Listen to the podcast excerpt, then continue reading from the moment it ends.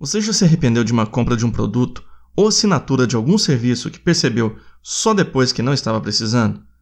Se respondeu sim e chegou agora em nosso podcast, recomendo ouvir esse hoje e voltar nos dois últimos. Estamos encerrando uma série de três programas que vão te ajudar a ficar blindado contra a empurroterapia de vendas mais utilizada nos últimos anos.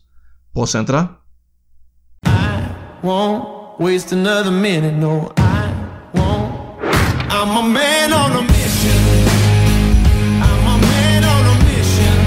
E aí, tudo bom? Eu quero viver em um Brasil produtivo e ajudar as pessoas a serem a sua melhor versão. Para isso, eu compartilho técnicas de produtividade e formas de como fazer melhor as coisas. Meu nome é Fernando Sobrinho e você está no Balanço Focado.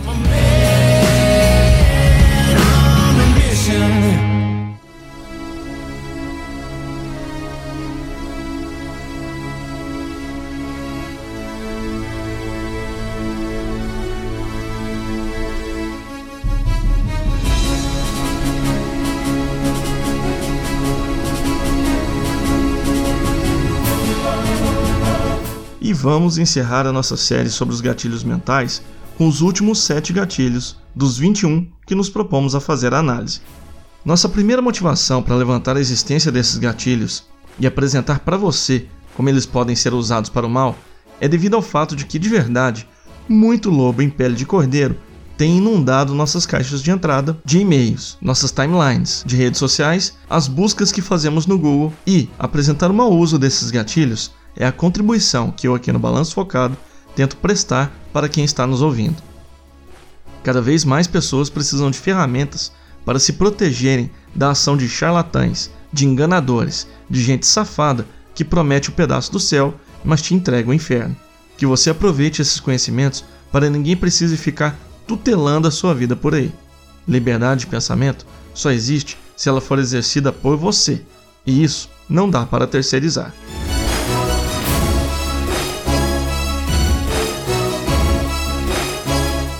15 gatilho: referência. Esse gatilho é muito usado quando a empresa te apresenta vários tipos de propostas que possuem pequenas alterações entre elas, apresentando diferenças em valores e te mostra que uma dessas propostas é a mais vantajosa frente às demais. A dificuldade é que nem sempre é possível fazer uma comparação objetiva das propostas, e é nesse momento que você se torna vulnerável e pode cometer o erro de contratar ou comprar algo que não é objetivamente tão vantajoso assim. Vamos pegar o exemplo de armazenamento de arquivos em nuvem. São várias empresas que ofertam esses serviços, com preços e condições totalmente diferentes. Depois de escolher entre o iCloud, Dropbox, OneDrive e Google Drive, que agora é Google One, você descobre as diferentes ofertas que o Google te apresenta. Na transcrição desse episódio, eu vou mostrar a imagem que mostra essas ofertas. Mas basicamente é o seguinte: o Google oferece três ofertas: 15 GB de graça, 100 GB ao preço de R$ 6,99 ao mês e 200 GB ao preço de R$ 9,99 ao mês. A princípio, a oferta de R$ 9,99 é mais vantajosa, pois o custo por gigabyte é menor, comparativamente à oferta de R$ 6,99. Afinal de contas, com apenas R$ 3,00 a mais, você irá ter disponível o dobro de espaço da primeira oferta. Mas o segredo por trás dessa oferta é que o preço com lucro do Google é o da oferta maior. E se você escolher a oferta menor, por não querer comprometer um valor alto, isso garante ao Google ter uma margem mais vantajosa, pois estará oferecendo o espaço de 100 GB a R$ 4,50, mas cobrando efetivamente R$ 6,99. A diferença de R$ 2,49 por usuário vai diretamente para o lucro deles. Ah, Fernando, esses 2,49 não é nada. Se estivermos falando de 100 milhões de pessoas que pagam isso, estamos falando de 249 milhões de receita adicional sem custo nenhum. Dinheiro que vai direto para o lucro do Google. Pela imagem você vai ver que não há nenhuma diferença entre as ofertas, apenas o espaço adicional. Outro detalhe: perceba que eles fazem a ativação do gatilho da referência novamente quando você pagar a assinatura toda de uma vez. Praticamente, você ganha dois meses se desembolsa o valor anual de uma vez só. Como ficar atento e não ser ludibriado? Classifique os atributos que são realmente relevantes para você. para fazer análise objetiva. Eu pesquisei vários sistemas de hospedagem de sites antes de me decidir usando exatamente essa técnica, e meus critérios focaram, além do preço, o espaço disponível e a escala de acessos. Na pior das hipóteses, tente obter o preço com vantagem da última oferta para o tamanho da sua necessidade. Por exemplo, oferecer para pagar 4,50 mensais nos 100 GB. Pode não funcionar para o Google, mas para outras empresas que fazem o mesmo tipo de aplicação de gatilho, será difícil recusar um cliente.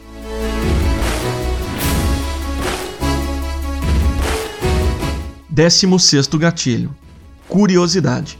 Eu já comentei no gatilho da novidade que somos curiosos por natureza.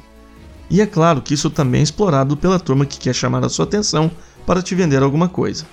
Geralmente eles prendem a sua atenção dizendo que tem algum tipo de segredo para compartilhar. Mas, para acessar esse segredo, é necessário fazer um cadastro, assistir um vídeo, participar de um webinário especial.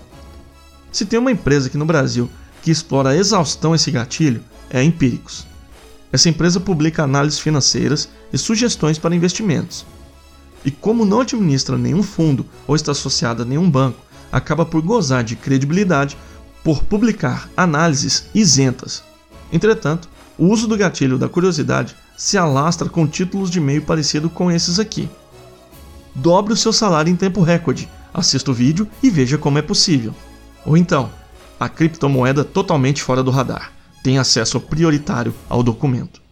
Aí, quando você acessa esses textos ou vídeos, gasta uns bons 40 a 60 minutos da sua vida e não consegue perceber qual foi o segredo compartilhado. E pior, para ter acesso ao segredo especial, só pagando uma das assinaturas.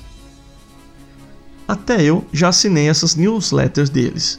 E a sensação que tive, e foi compartilhada por outros colegas que me confidenciaram, é que você parece beber água em um hidrante, tamanha quantidade de conteúdo que eles enviam só para você avaliar se vai investir em uma das 35 assinaturas disponíveis, que variam de 14 reais até 330 reais mensais.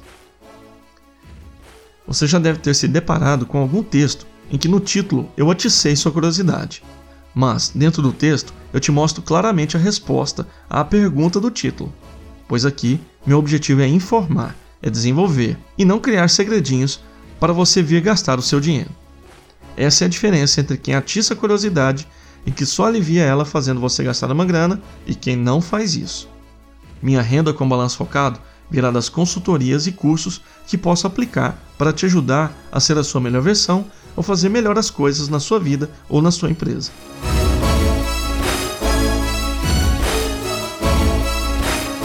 Décimo sétimo gatilho: inimigo comum. Eu faço pesquisas para estudar todos os textos que publico e podcasts que produzo, e nada foi mais impactante quando fui pesquisar sobre o gatilho do inimigo comum. Basicamente, inimigo comum é um gatilho ativado pela identificação empática de que várias pessoas têm um problema que é visto como algo a ser derrotado, e o vendedor que descobre o inimigo do seu cliente torna-se um aliado para essa batalha. O case que eu achei para estudar esse gatilho e que era comum a várias fontes era o da Dove, com os padrões inatingíveis de beleza impostos pela mídia. Esses padrões são inimigo em comum, pois de fato acaba por fazer as pessoas começarem a projetar uma autoimagem menos favorável do que ela realmente é. Uma das propagandas mostra uma modelo sendo preparada para uma sessão de fotos, e ela no início está totalmente sem maquiagem e sem o cabelo arrumado. Aí inicia-se um time-lapse que é aquele vídeo acelerado dela ser arrumada, maquiada, fotografada e em mais da metade do tempo vemos as fotos dela serem editadas para aumentar pescoço, mexer nos olhos, alinhar melhor os cabelos e mais uma série de edições digitais que a tornam a mulher perfeita. E essa imagem vai para o outdoor, fazendo-nos concluir que o produto cosmético daquela empresa fictícia não entrega o que promete. E uma segunda propaganda muito impactante eles pegam mulheres e as fazem se descrever para um desenhista profissional de retratos falados. Ele não as vê e elas não veem a ele. Posteriormente, outras pessoas vão fazer o mesmo, mas descrevendo as mesmas mulheres que se descreveram para o desenhista. Isso foi feito aos pares e essas segundas pessoas, antes de irem descrever, ficaram um bom tempo conversando com as mulheres que se descreveram antes.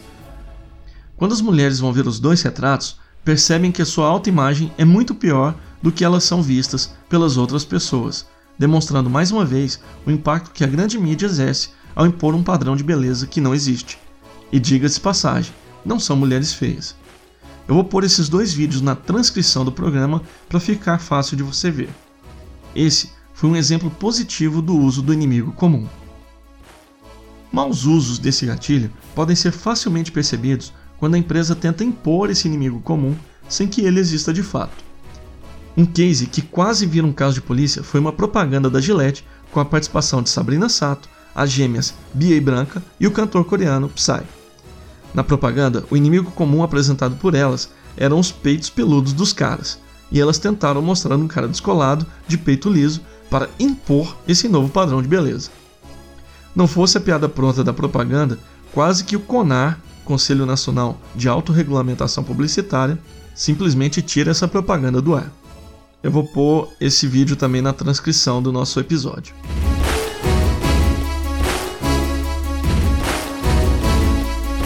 Décimo oitavo gatilho: garantia. Lá no gatilho do compromisso e coerência, eu registrei que garantias são uma forma de demonstrar a ativação do gatilho. Aqui, a garantia funciona como um bote salva-vidas, para que, se você desejar, tenha uma porta de saída caso o produto ou serviço não atenda à sua necessidade, ou por algum ruído de comunicação, ou não atingiu o objetivo de te ajudar a resolver o problema que você achava. Nesse gatilho vale o que eu disse lá atrás.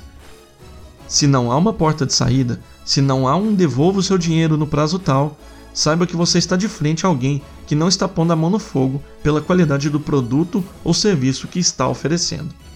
E o contrário vale também o comportamento de devolver o dinheiro, principalmente quando o prazo é superior ao obrigatório ou normatizado pela legislação, aumenta a credibilidade daquele produto ou serviço que você está em vias de comprar ou contratar.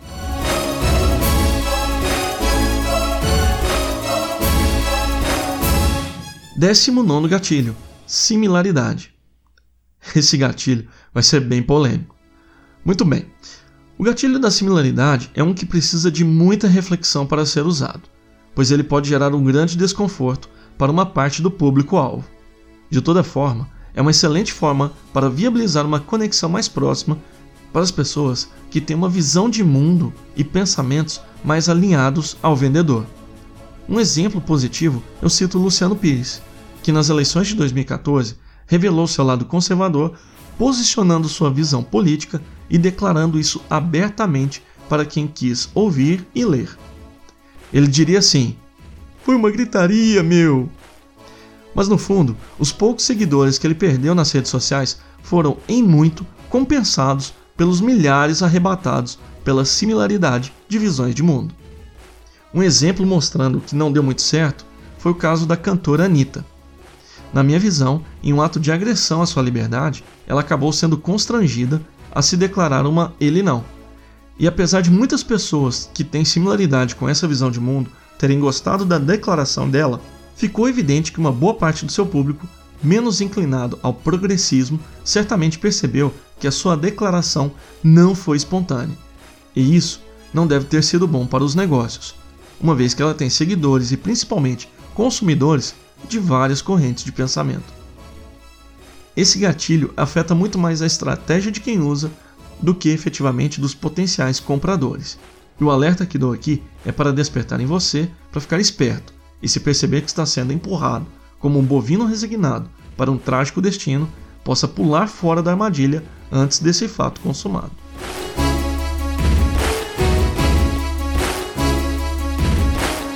Vigésimo gatilho: exclusividade. Esse gatilho ativa lados sombrios de nossa febre para o consumo. Quem aqui não se sentiu especial quando estava em uma lista VIP ou em camarote com acesso ao open bar? Vaidade e até luxúria estão dominando as nossas decisões quando o gatilho da exclusividade é ativado. Mas fique tranquilo, que eu estou aqui para ajudar a salvar a sua alma desse consumismo desenfreado. Se pertencermos a um grupo já é uma daquelas necessidades intrínsecas ao ser humano, como descrito na pirâmide de Maslow, pertencer a um grupo especial eleva à enésima potência essa sensação. O canto da sereia vem então em forma de listas VIP, grupos seletos, pessoas especiais, acesso especial, cartões Platinum, serviços Premium, agências, estilo, personalité ou outro nome afrescalhado para parecer importante e, em muitos casos, as vantagens oferecidas por toda essa pompa e circunstância nada mais é do que nomes bobos para te fazer parecer diferente. Pensa aqui comigo: ser diamante naquela companhia aérea te faz chegar mais rápido no seu destino? O financiamento importante vai sair mais fácil só porque você está naquela agência toda cheia de frufru e porque paga uma baba de mensalidade para o banco? O tal grupo VIP é só uma justificativa para que você tenha um desembolso maior? E ser cliente estrela te garantiu uma vantagem maior na renovação da assinatura da TV a cabo? Acredito que você tenha percebido a maldade aí, né? Parecer ser e não ser acaba inebriando os sentidos e nos fazendo pagar mais por algo que não agrega tanto valor assim. Quem está falando a verdade então? Quem te apresenta vantagens objetivas e facilmente percebíveis, tais como é cliente diamante, e isso te garante a bagagem despachada grátis ou espaço adicional sem ônus. Por ser cliente platino daquele banco, uma emergência que faça você passar do limite do cheque especial em um dia é liberada para ser resolvida depois. Estar naquela lista VIP te garante acesso antecipado e verdadeiro para aquela análise financeira, permitindo que você faça seus movimentos financeiros antes da manada. Lógico, desde que não seja a famosa Insider Information, que é proibida.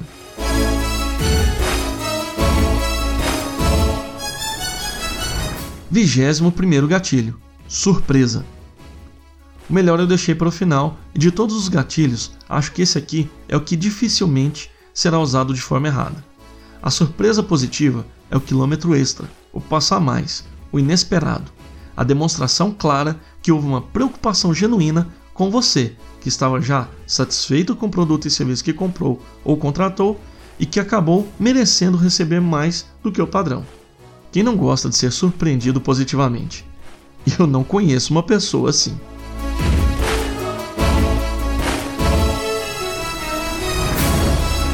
Muito bem.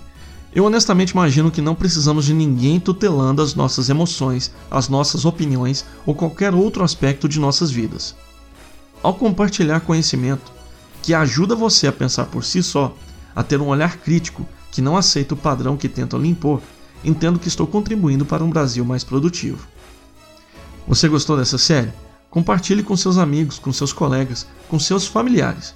Vamos ajudar mais gente a se proteger de gente maldosa e que só pensa em vender uma única vez.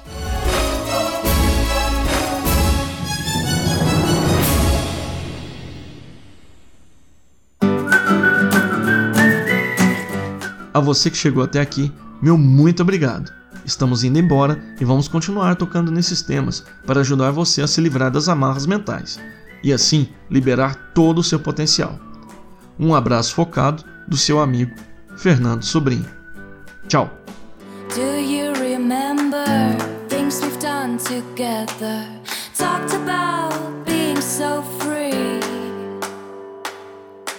I'd like to kiss you, kiss you, like I did in 1993.